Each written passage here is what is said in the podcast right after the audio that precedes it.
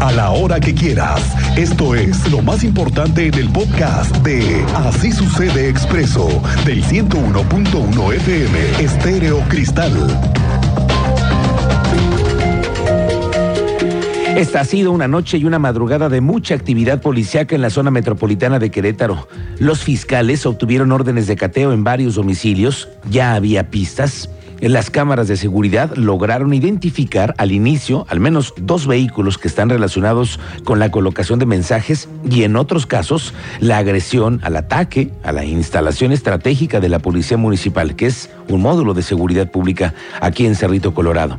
La policía tuvo el fin de semana y el lunes de la mañana caliente que tuvieron con al menos cinco eventos, todos ellos extraordinarios, para dar con los responsables. Extraordinarios porque no suceden porque no suceden regularmente, pero ya empiezan a pasar.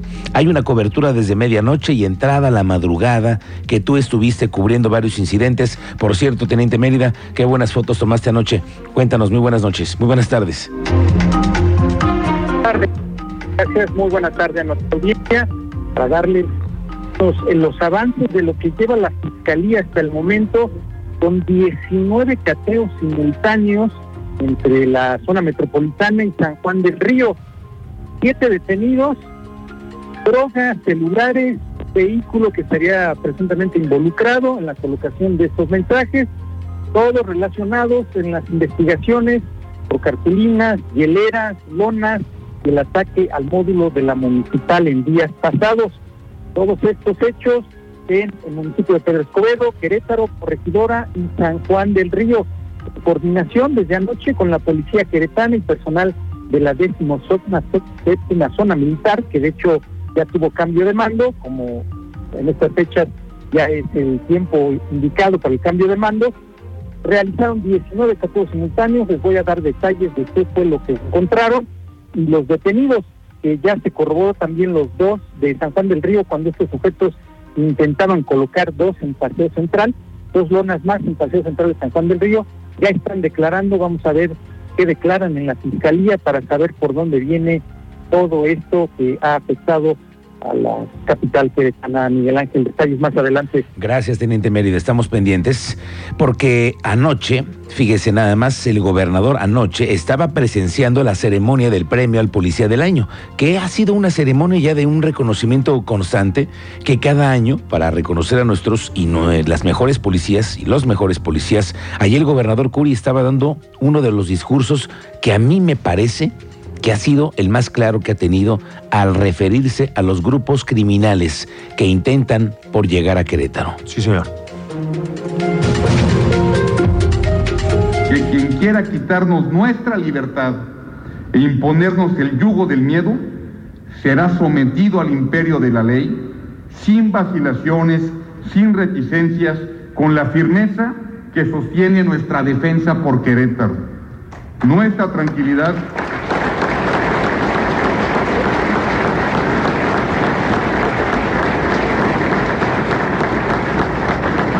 Lo digo fuerte y lo digo claro. Nuestra tranquilidad nos pertenece y nadie nos las va a quitar.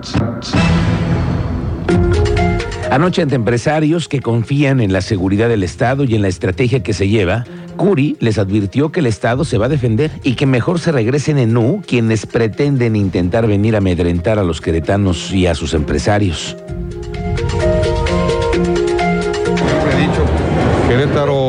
Pueden pasar cosas, pero nunca nos agarrarán con los brazos cruzados. Eh, Estos escritos y lo que se encontró ya lo están investigando las, las autoridades y solamente les pido que en Querétaro eh, se vayan, denle vuelta, ¿no? Porque aquí no van a poder entrar. Por cierto que la senadora Xochil Gálvez está de visita por Querétaro, estuvo con empresarios y aprovechó para volver a recalcar lo importante que es el gobierno federal para la cruzada contra la seguridad y que se sabe que en Querétaro no las hay. ¿eh? Ella dice que Querétaro hace lo posible por contener el crecimiento delincuencial, pero que se requiere del apoyo de las autoridades federales para evitar que se filtren grupos delictivos, dice la senadora del PAN Xochil Gálvez. Dijo que Querétaro tiene como vecinos a Guanajuato, Michoacán, el Estado de México, donde existen altos, altos niveles de violencia, es difícil pensar que no pasen situaciones similares en Querétaro. Pero dice Xochitl Gálvez que la estrategia de seguridad implementada por el gobierno federal no está funcionando. El tema aquí que tenemos es, y lo hemos nosotros manifestado desde el Senado, es que la estrategia de seguridad no está funcionando. Querétaro hace lo posible por contener el crecimiento, pero pues tienen aquí el vecino que está a la vuelta, Michoacán, Guanajuato, Estado de México, que son estados donde hay muchísima violencia. Y pensar que no van a pasar para acá, pues es un poco complicado. Entonces, la delincuencia organizada es competencia del gobierno federal. No hay que olvidarlo. Por eso le dimos la Guardia Nacional para que pudiera tener una estrategia en coordinación con los gobiernos estatales, en coordinación con los municipios, pero el tema fundamental, quien tiene la fuerza, quien tiene la capacidad para enfrentar a la delincuencia organizada, es la Guardia Nacional. Bueno, sobre los temas de seguridad y los cateos que se han registrado esta noche y esta madrugada, también habló la secretaria de Gobierno Guadalupe Murguía. Tú hablaste con ella, Andrea Martínez, bienvenida, muy buenas tardes. tardes y también a toda la audiencia. Pues así es, la secretaria de Gobierno Estatal Guadalupe Murguía Gutiérrez recalcó que en Querétaro se trabaja para la seguridad, pero que el trabajar para la seguridad no implica que en el Estado no suceda nada.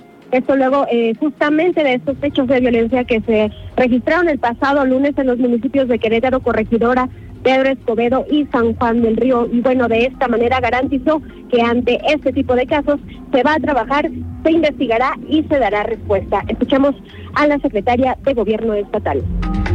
Yo retomaría lo que el gobernador ha dicho reiteradamente, que en Querétaro trabajamos para la seguridad y que el trabajar para la seguridad no implica el que en Querétaro no suceda nada, sino que cuando suceda algo vamos a trabajar, vamos a investigar y vamos a dar respuesta.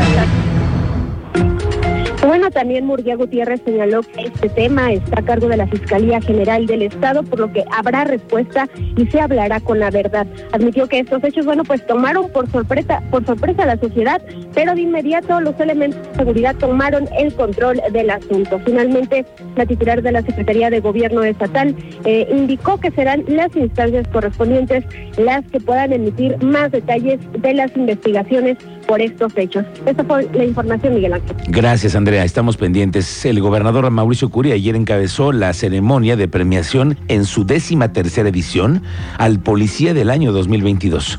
El primer lugar fue para la oficial Alicia Morales Holguín, que por cierto vamos a platicar con ella en un momento más del municipio de Querétaro, y quien ganó una vivienda.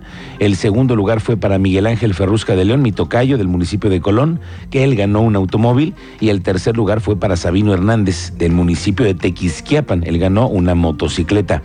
En su mensaje, el gobernador dice que, que este premio se reconoce el respeto y gratitud a las personas que cuidan la cadena de valor y el crecimiento económico del Estado. Y dijo que los policías son el ejemplo vivo de la cultura del esfuerzo. Muchas felicidades a las y los participantes, especialmente a los ganadores de esta edición. Ustedes, señoras y señores empresarios, son la esencia del trabajo que hace el desarrollo y progreso que caracteriza a nuestro Querétaro. Personalmente, es un orgullo poder pertenecer a estas dos comunidades que orgullosamente construyen el Querétaro que todos queremos para nuestras familias. Para la gente que trabaja, siempre existen sueños por cumplir, siempre existen retos y problemas por afrontar, pero también la confianza en que el futuro descanse en nuestra historia y en lo que hagamos en el presente. Bueno, atención mujeres, mujeres mayores de 18 años que estén con alguna vulnerabilidad, la que sea, ¿eh? Resulta que el secretario de Desarrollo Social, Agustín Dorantes, dice que ya arrancó la entrega de las tarjetas contigo. Con ellas se otorgan 1.500 pesos bimestrales a mujeres mayores de 18 años del Estado que se encuentren en alguna situación de vulnerabilidad económica. La entrega de tarjetas ya comenzó en Peñamiller, Tolimán, Colón, pero se tiene contemplado recorrer todo el Estado para realizar la dispersión de todos estos apoyos. Estamos empezando a entregar las primeras tarjetas contigo, que son apoyos para mujeres que viven en condición de vulnerabilidad. Hoy estuvimos en el municipio de Peñamiller, Tolimán y Colón haciendo las primeras entregas y conforme vayan pasando los días iremos visitando los distintos municipios del estado.